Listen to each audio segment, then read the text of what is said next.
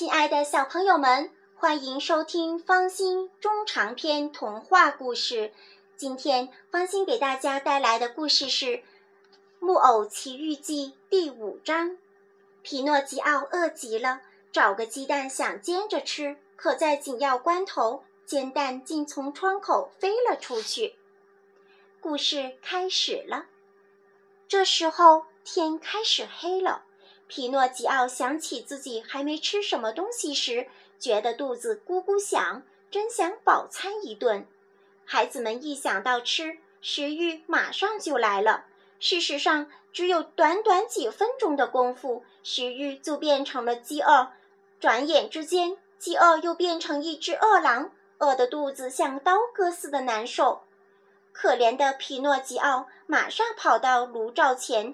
灶上的锅子热气腾腾，他要打开锅盖看看里面煮着什么东西。然而锅子是画在墙上的，诸位可以想象得到他失望成什么样子了。他那本来已经很长的鼻子，至少又多了四指。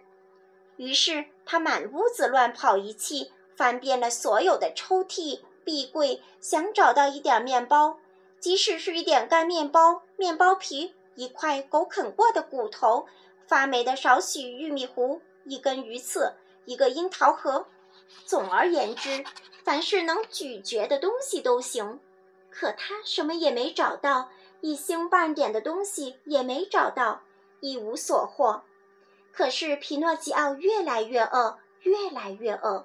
可怜的皮诺吉奥，除了打哈欠，再没有别的什么可聊以自慰了。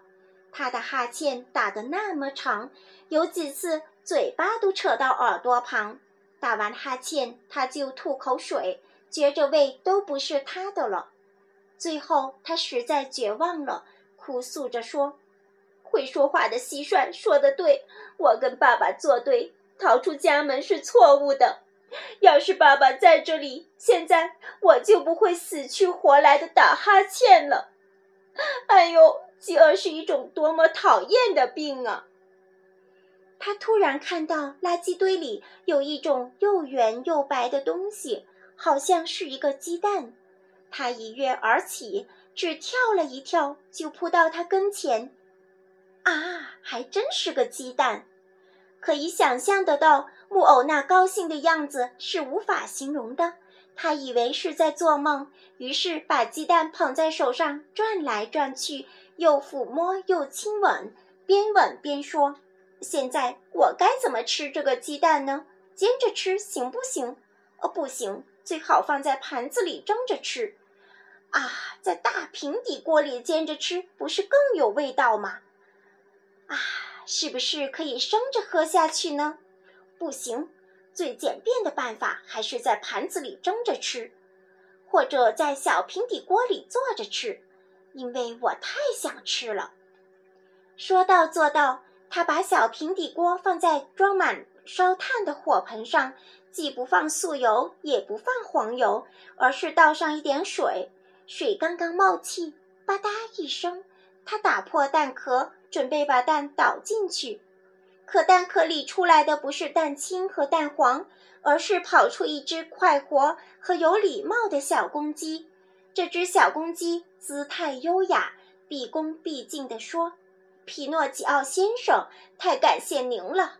您让我省了力气，不用自己来啄破蛋壳了。再见，祝您好运，并向您的家人致以热情的问候。”小公鸡说着，展开翅膀，从敞开的窗户飞出去，从视线里消失得无影无踪。可怜的木偶站在那里发愣，两眼痴呆，嘴巴张开，手里拿着蛋壳。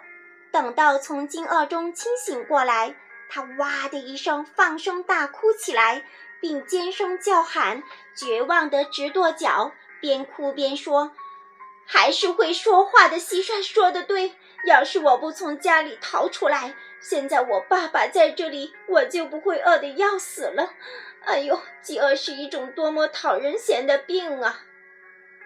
他的肚子饿得从没有这样咕咕响过，他不知道怎么才能叫他不响。